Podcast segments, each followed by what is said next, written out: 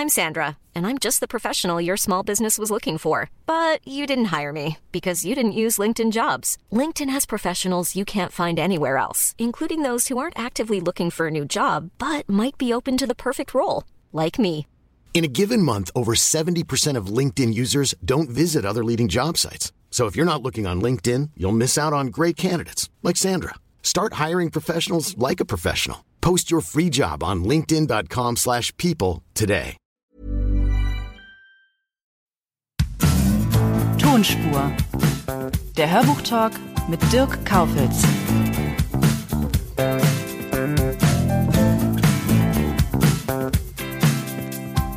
Heute begrüße ich die große Katharina Thalbach.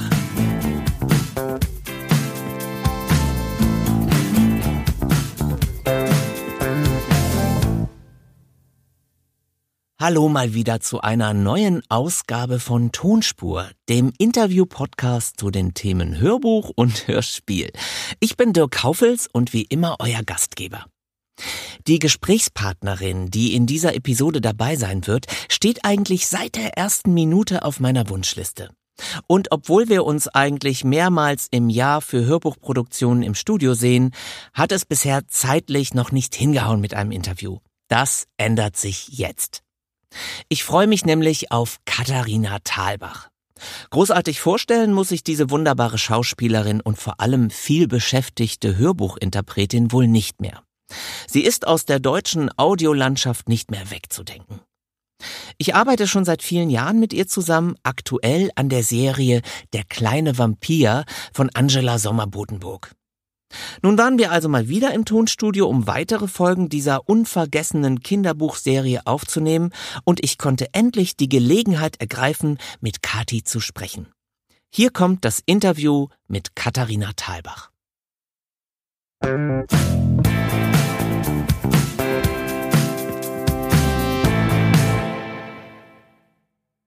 Ich befinde mich jetzt im Studio Wort in Berlin am Kurfürstendamm und mir gegenüber sitzt jetzt Katharina Thalbach. Hallo liebe Kathi.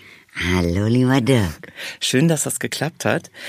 Meine erste Frage, ich habe versucht, dich zu fassen, mal mit einem Begriff. Was würdest du sagen, wenn ich dich als Volksschauspielerin bezeichnen würde? Ähm, dieser Begriff Volksschauspielerin, der ist ja des Öfteren im Zusammenhang mit meiner Person schon gefallen. Und ich kann da immer wieder nur sagen, ich empfinde das als was ganz Tolles. Ich empfinde das als großes Kompliment, weil unter anderem ist dieser Begriff auch mit ganz tollen Frauen wie zum Beispiel Therese Giese oder Inge Meisel gefallen. Und das heißt ja im Grunde genommen nur, dass man ein ganz breites Spektrum am Publikum hat und dass das nicht eine ganz spezielle, keine elitäre Angelegenheit ist, sondern dass man von allen verstanden wird und von allen auch gemocht wird. Wenn das zutreffen würde, da würde ich mich sehr, sehr freuen. Na, das ist sogar so. Ich habe dich auf der Bühne erlebt und es ist in der Tat so. Also wer dich noch nicht erlebt hat, du betrittst die Bühne, du musst noch nicht mal den Mund aufmachen und es geht ein Raunen durchs Publikum. Die Leute lieben dich. Was glaubst du, woran liegt das? Ich weiß es nicht. Also ähm, was ich weiß, also was ich fühle, wenn ich auf der Bühne bin oder überhaupt wenn ich spiele, ist, dass ich mich immer voll und ganz verschenke. Und ich weiß, wenn ich das manchmal nicht kann, aus Kräftegründen oder aus ja, eben, wenn man müde ist oder wenn man ganz andere Dinge im Kopf hat und wenn ich dann sage, okay, ich mache nur, nur halbe Kraft. Das funktioniert nicht. Es geht leider immer nur, wenn ich volle Kraft mache. Äh, das ist furchtbar anstrengend. Aber das ist mein einziger Weg, mich wirklich zu verschenken. Ich glaube, ein Grund ist auch, dass du dich nie verbogen hast. Du bist immer so ein bisschen dir selbst treu geblieben durch deine ganze Karriere hindurch. Nun bist du aber natürlich in einer Branche tätig, die ja gnadenlos ist. Gerade mit Frauen geht sie sehr gnadenlos um. Hast du selber auch schon mal den Druck gespürt, während deiner Karriere irgendwie den Regeln des Business folgen zu müssen? Ja, natürlich, das passiert einem immer wieder. Das geht gar nicht anders. Ich habe aber ein großes Glück. Ich bin einfach zu klein. Und ich habe wahrscheinlich auch nicht so ein Gesicht, was man so für alles nehmen kann. Ich bin nicht so einfach zu verwerten. Und äh, ich glaube, das war das große Glück, dass ja, ich bestimmte Sachen einfach nicht machen konnte. Ich musste auch einen eigenen Weg finden, relativ früh, und ich wollte ihn auch finden. Ich wollte nie das hübsche Püppchen sein. Immer wenn das kam, dann, dann hat sich alles in mir gewehrt. Es ging irgendwie nicht mit mir. Ich bin nicht brauchbar dann ich bin nur brauchbar, wenn ich auch wirklich dahinter stehe. Mhm. Ich funktioniere sonst nicht. Und trotzdem, du bildest ein breites Spektrum ab. Also darauf komme ich später noch zu sprechen. Aber was ich lustig fand, du hast letztes Jahr mal zu mir gesagt, ich mache jetzt nur noch das, worauf ich Lust habe. Woran liegt das? Das liegt wirklich am Alter. Das liegt wirklich am Alter, dass ich es mir jetzt auch leisten kann. Ich bin jetzt Rentnerin das habe ich jetzt auch in diesen schweren Corona-Zeiten gemerkt, was für ein Glück ich habe. Ich habe solche Dinge wie einen Garten und ein Häuschen im Garten und ich habe meine Rente und ich kann davon leben. Ich bin nicht sehr anspruchsvoll, was das tägliche äh, Leben betrifft. Das Einzige, was ich wirklich sagen würde, wäre, ich esse gerne und gut. Aber das machen wir auch meistens zu Hause. Dadurch, dass mein Mann Koch ist, kann man auch aus ganz einfachen Dingen sehr gute Dinge zaubern. Also ich brauche nicht viel. Das heißt, alles, was an Arbeit ist, ich muss kein Geld mehr verdienen. Und das ist ein Riesenluxus. Und da sage ich mal ganz keck, ich mache nur noch das, wozu ich Lust habe. Klingt jetzt aber ein bisschen so, als ob du vorher auch Dinge gemacht hast, zu denen du keine so große Lust hattest.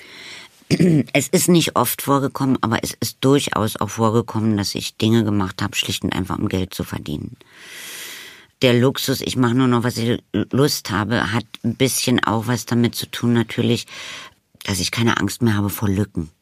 Man hat ja immer auch manchmal, man will ja immer funktionieren und denkt, wenn man nicht die ganze Zeit am Ball ist, dann, dann ja, dann wird man vielleicht nicht mehr gebraucht. Und das habe ich nicht mehr. Mhm. Was ich faszinierend finde, ich meine, es ist allgemein bekannt, deine ganze Familie ist eine Theaterdynastie. Man kann schon fast von einer Marke sprechen. Was ist das? Was ist dieser Motor, der euch alle so antreibt? Also deine Tochter Anna ist Schauspielerin, deine Enkelin Nelly ist Schauspielerin, deine Halbbrüder sind Schauspieler. Was macht diese Energie aus, die euch alle so vor die Kamera oder auf die Bühne bringt? Naja, es ist ja auch ein ganz schöner Beruf, muss man ja auch sagen. Wenn man denn wirklich gute Arbeit hat, ist das ja etwas Tolles zu spielen, immer wieder in andere Welten zu kommen. Es macht schon Spaß. Aber natürlich glaube ich, das ist ähnlich, was weiß ich, es gibt ja auch ähm, Ärzte-Dynastien. Es, von Bankiers will ich jetzt mal gar nicht reden. Natürlich wird man auch geprägt durch sein Elternhaus und meistens ist es ja dann so, dass man entweder sagt, um Himmels Willen, genau das Gegenteil will ich machen. Oder aber man sagt, mein Gott, da kennt man sich irgendwie aus. Und natürlich muss ich schon sagen, sowas wie die Bühne oder das hat auch was mit einer Art von Zuhause zu tun. Das hat was mit Gerüchen zu tun, mit Vorgängen zu tun. Äh, ja, man vermisst auch Applaus, was ich extrem jetzt gemerkt habe in der Corona-Zeit. Ich habe ja immer weiter gearbeitet, also eben so was Schönes gemacht wie Hörbücher mit dir oder auch mit anderen. Ich habe auch so Konzert, also ich durfte auch singen, aber alles immer über Podcast und gestreamt und so. Ich hatte kein Publikum. Also wie schön es ist, wirklich vor Publikum etwas machen zu dürfen. Das habe ich letzte Woche das erste Mal wieder in Neuhardenberg vor einem Publikum gespürt, wo ich Ringelnatz vorgelesen habe. Das ist so schön. Ähm, ja, darauf möchte man auch, wenn man es mal kennt, auch nicht Droge. unbedingt verzichten. Es hat ein kleines Suchtpotenzial, der Applaus. Und gab es trotzdem mal einen Moment, in dem du dich gefragt hast, was hätte ich sonst gemacht? Also was, welchen Beruf hätte ich sonst ausgeübt? Oh, das habe ich mich immer wieder gefragt. Das Aha. ist, ich wollte das ja auch nicht machen. Ich habe das ja also bis zum Tod von meiner Mutter, der leider Gottes sehr früh war, war für mich ganz klar, ich werde nie Schauspielerin. Also da war wiederum das, dieses, wo ich, wo ich dann auch durchaus ein abschreckendes Potenzial gesehen habe. Da wollte ich ja immer Archäologie studieren, also besonders eben Ägyptologie. Und der Wunsch hat mich auch nie ganz verlassen und das hoffe ich mir auch irgendwann noch erfüllen zu können. Das ist jetzt nicht mehr Ägyptologie, aber ich würde ganz gerne nochmal Kunstgeschichte studieren. Kunstgeschichte. Da versuche ich jetzt direkt mal vom Thema Kunst auf Bertolt Brecht zu kommen. Denn Bertolt Brecht begleitet dich schon irgendwie so ein bisschen wie so ein roter Faden durch dein Leben. Also du mhm. hast deine erste Theaterrolle war in einer Bertolt Brecht-Inszenierung. Das war 1969 in der Dreigroschenoper. Auch Helene Weigel ist mit dir verknüpft, weil du hast eben gesagt, deine Mutter ist früh gestorben und die Witwe Bertolt Brechts hat auch so ein bisschen so eine Ziehmutterfunktion in den ersten Jahren übernommen. Na gut, also dann fange ich nochmal vorne an. Meine Mutter ist ja als sehr junges Mädchen, auch mit 16, zu Bertolt Brecht gekommen, hat ihm da vorgesprochen, weil sie hörte, dass die Rolle der stummen Katrin in der Mutter Courage zu besetzen wäre. Und Brecht hat sie damals engagiert, weil er sie wahnsinnig begabt fand. An diesem Haus hat dann meine Mutter wiederum auch meinen Vater, der aus der Schweiz kommt, als junger Mann dann auch ein Regiemeisterschüler von Brecht wurde, Dadurch bin ich entstanden und groß geworden am Brecht Ensemble.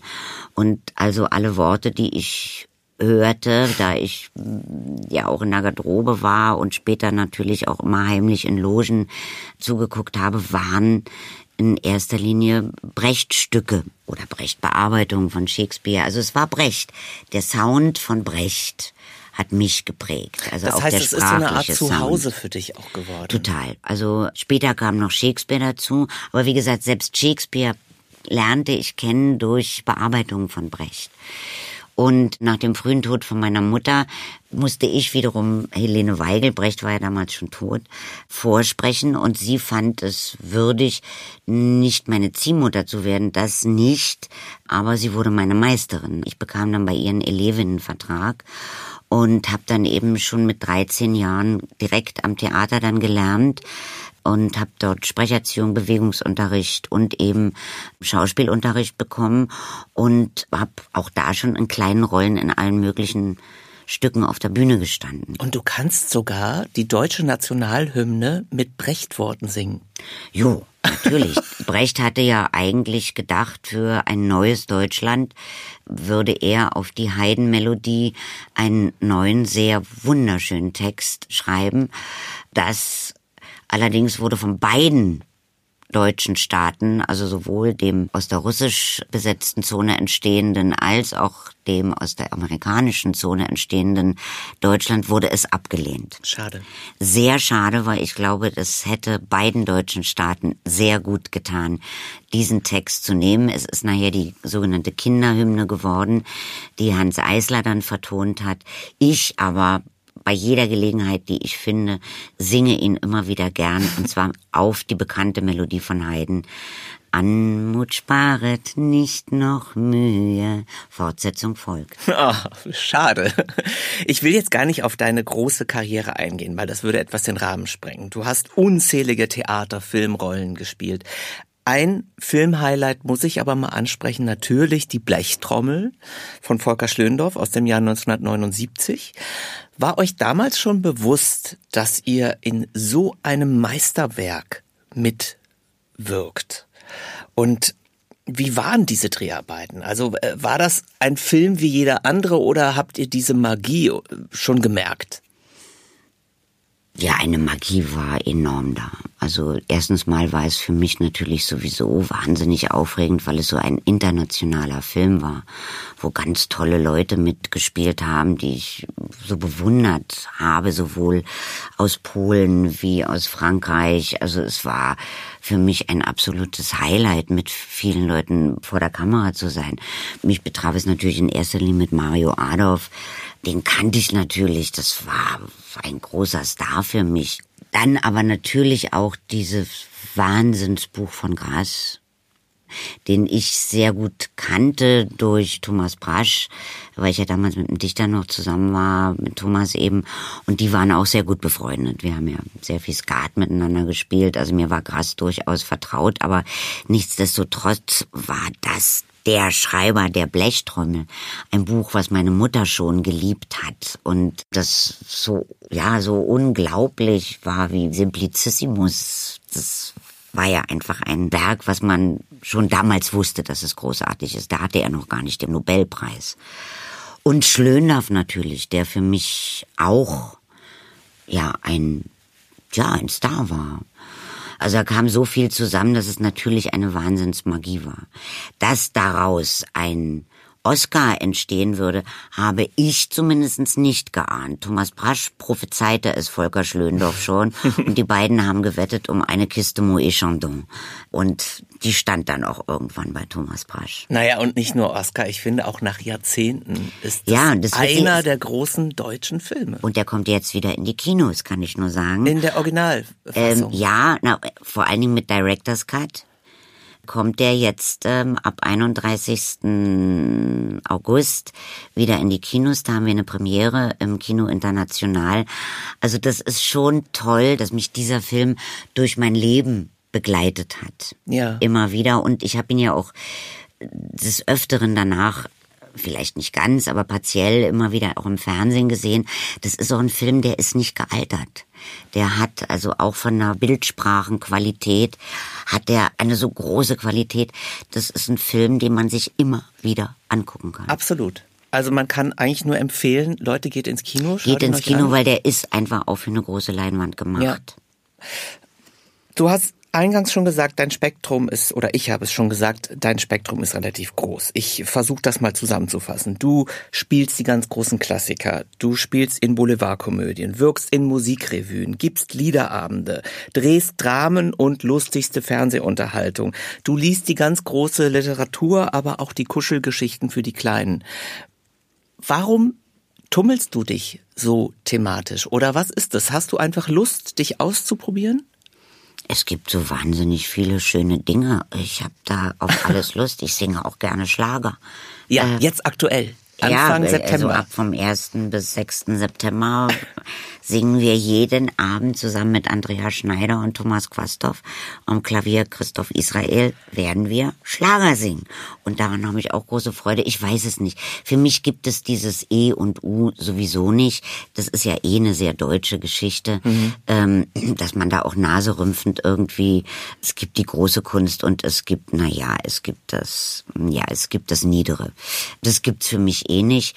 Da habe ich mich immer an uh, so jemanden also an wirklich auch an englischen großen Schauspielern wie zum Beispiel Peter Ustinov orientiert, der sich da immer lustig gemacht hat über die Deutschen. Er konnte ja sehr gut Deutsch, er hat das ja alles verstanden und gesagt hat, das ist lächerlich, das gibt es in England auch nicht. Da macht jeder Schauspieler spielt von Shakespeare bis zur letzten Klamotte macht er das und teilweise dann auch noch hoffentlich Werbung, damit sie ein bisschen Geld verdienen. Also für mich gibt's da diese Grenzen nicht. Auf eine Sache muss ich natürlich jetzt mal eingehen, weil das ja ein Podcast zum Thema Hörbuch und Hörspiel ist. Kannst du dich an dein erstes Hörbuch erinnern? Und wenn ja, was war das und wie lief das für dich? Weiß ich nicht mehr. Ich habe es wahnsinnig früh angefangen zu synchronisieren. Schon als kleines Kind. Meine erste Rolle war ein Regenwurm. und aus einem sowjetischen Film damals. Ich habe ja in der DDR, das war ja eine große, äh, das war ja relativ gut produziert. Immer gab es bei Litera Platten, Schallplatten. Und da habe ich Märchenplatten gemacht, glaube ich. Und da, das war, glaube ich, meine erste Märchenplatte, war Buratino. Das ist so eine russische Pinocchio-Geschichte. Und da war ich die blaue Fee. Das gibt's noch. Das habe ich. Es gibt jetzt auch wieder diese Literarmärchen, ja. habe ich gesehen, ne? Auf, die ja. sind neu aufgelegt ja. worden. Und das fand ich ganz toll. Das fand ich ganz toll. Und dann habe ich natürlich, das weiß ja gar nicht, wann das anfing mit diesen Hörbüchern. Ich war so froh, als das dann so Usus wurde, dass man Hörbücher produziert, weil ich lese einfach irrsinnig gerne vor. Und für mich ist das also nicht nur eine Art Geld zu verdienen, sondern ich mache es einfach wahnsinnig gerne. Und sensationell bist du vor allem auch beim Vorlesen von Kindergeschichten. Ich finde ja, das ist so meine Meinung, dass man dir so eine Kinderseele anmerkt. Also in jeder Zeile schwingt da so ein Verständnis für die kindliche Psychologie mit. Wie pflegst du deine eigene Kinderseele? Das brauche ich nicht. die ist da. Also, das ist, die ist da. Okay. Du hast nie irgendwie überlegt, jetzt müsste ich mal erwachsener oder vernünftiger werden. Nein. Ich denke sowieso nicht so gerne über mich nach. Okay, gut. Besonders stark bist du allerdings, das muss man auch mal sagen, in Geschichten, in denen Außenseiter die Hauptfigur sind. Also, ich gebe mal ein paar Beispiele. Äh, Stichkopf und der Scheusaalfinder und jetzt aktuell der kleine Vampir. Da trumpfst du immer so besonders auf. Warum schlägt dein Herz so für Außenseiter? Ich glaube, weil sie Herzen brauchen, die für sie schlagen. Weil sie es eh immer so schwer haben. Und ja, da, da denke ich immer, man muss ihnen helfen. Aber der kleine Vampir ist nochmal was ganz Besonderes für dich, ne? Also, also der kleine Vampir war wirklich, dem fühlte ich mich so verbunden und ich war so froh, als ihr mich dann gefragt habt, ob ich das mache.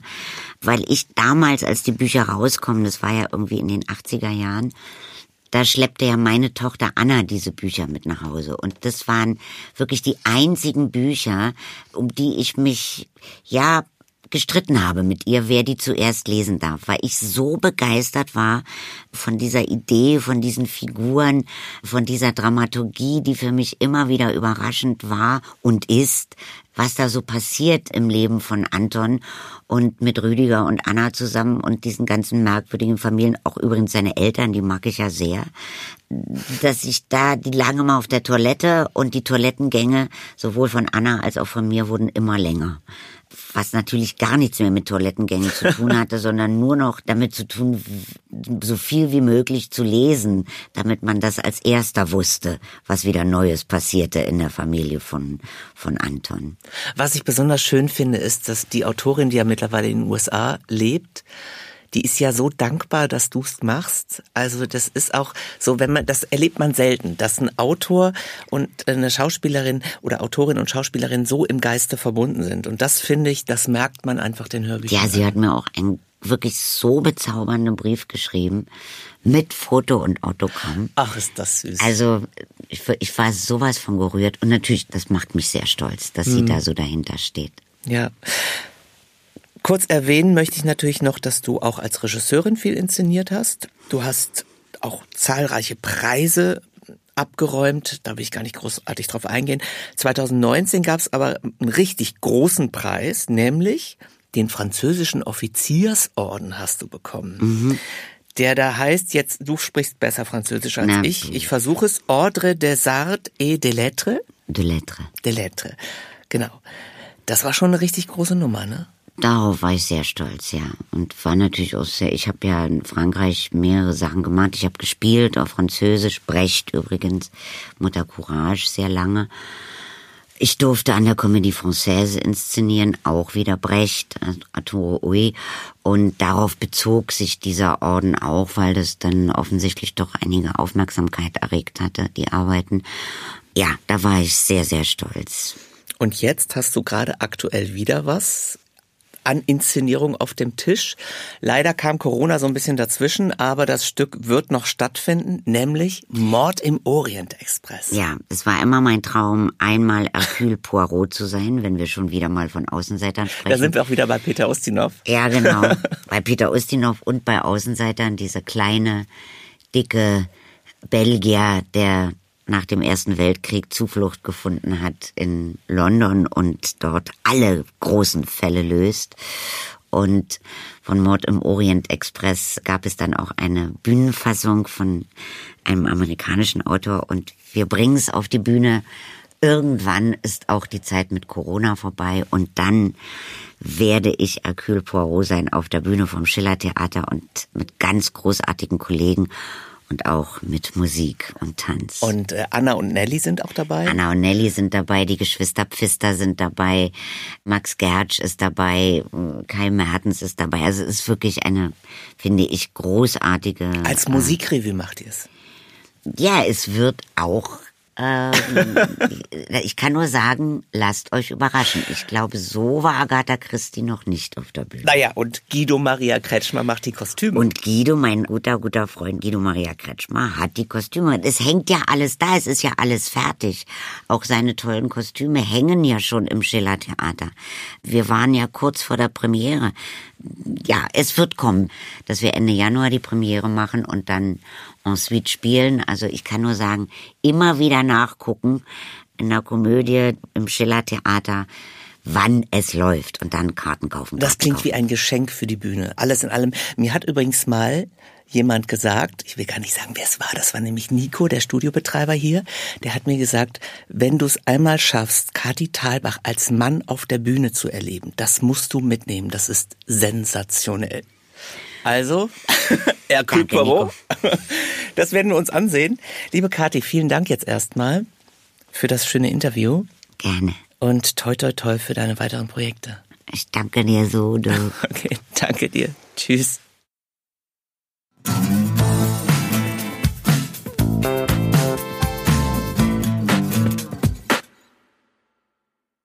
Danke noch einmal an Kati. Ja, ihr habt es vernommen, dass die Kinderbuchreihe Der kleine Vampir ihr besonders viel Spaß macht. Und deswegen sollt ihr natürlich auch eine kleine Blut, äh, Kostprobe serviert bekommen. Macht euch selbst ein Bild davon, mit wie viel Spaß und Lust Katharina Thalbach die Dialoge von Angela Sommer-Bodenburg gestaltet.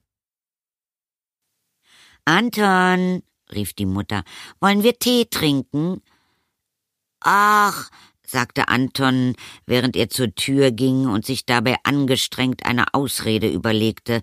Ich hab gar keinen Durst. Er öffnete die Tür nur einen Spalt breit. Und Malefiz, was hältst du davon? Mein Buch ist gerade so spannend. Du, Anton, sagte die Mutter mit besorgter Stimme und versuchte an ihm vorbei ins Zimmer zu spähen. Du bist doch nicht krank. Ist dir schlecht? Wieso denn? Es riecht so merkwürdig bei dir. Anton, hast du etwa mit Streichhölzern gespielt? Ich? rief Anton empört. Nein. Irgendetwas stimmt hier nicht erklärte die Mutter, und entschlossen schob sie Anton zur Seite und betrat mit humpelnden Schritten das Zimmer. Misstrauisch sah sie sich um, konnte aber offenbar nichts Besonderes entdecken, doch dann fiel ihr Blick auf den Schrank, und mit dem Ausruf Ja, was ist denn das? packte sie den geheimnisvollen Zipfel schwarzen Stoffes, der aus der geschlossenen Schranktür hervorsah, und zog daran. Oh, schrie eine dumpfe Stimme aus dem Schrank. Mein Hunger. Anton war kreidebleich geworden. Äh, äh, äh, ein Freund von mir, sagte er schnell und stellte sich schützend vor die Schranktür. Und warum im Schrank? fragte die Mutter.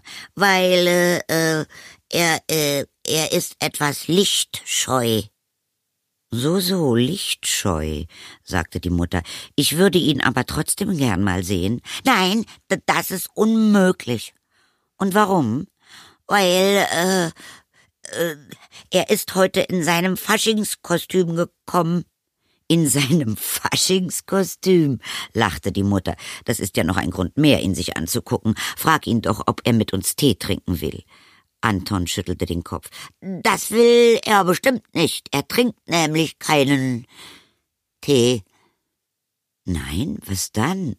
Aus dem Schrank war ein heiseres Krächzen zu hören.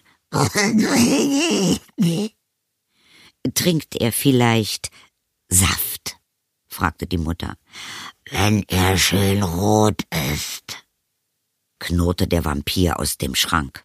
Erschrocken zuckte die Mutter zusammen. Roten Saft hab ich nicht, sagte sie, aber Brause. Brause, äh, pfui, fauchte der Vampir. Na dann eben nicht, sagte die Mutter beleidigt. Ich geh jetzt Tee kochen. Damit humpelte sie zur Tür. Damit sind wir am Ende angelangt und wieder einmal kommt mein Hinweis auf die Show Notes. Darin findet ihr alle notwendigen Informationen zur Tonspur. Außerdem könnt ihr mir auch mailen unter tonspur@argon-verlag.de. Und wenn ihr möchtet, dürft ihr diesen Podcast auch gern kostenlos abonnieren oder mir eine schöne Rezension schreiben. Weiter geht es in der kommenden Episode mit dem Schauspieler sowie Hörbuch, Hörspiel und Synchronsprecher Jakob Weigert. Er ist eine der jüngeren Audiostimmen hierzulande, liest aber schon seit Jahren Geschichten ein. Ich habe ihn sehr ins Herz geschlossen, weil er so ein toller Mensch ist und mit so einem großartigen Berufsethos dabei ist. Außerdem waren wir sogar schon gemeinsam bei einem Hörbuch zu hören. Seid doch gerne wieder mit dabei, wenn ich mit Jakob über seine TV-Rollen, seine Audioproduktionen und Synchronarbeiten spreche.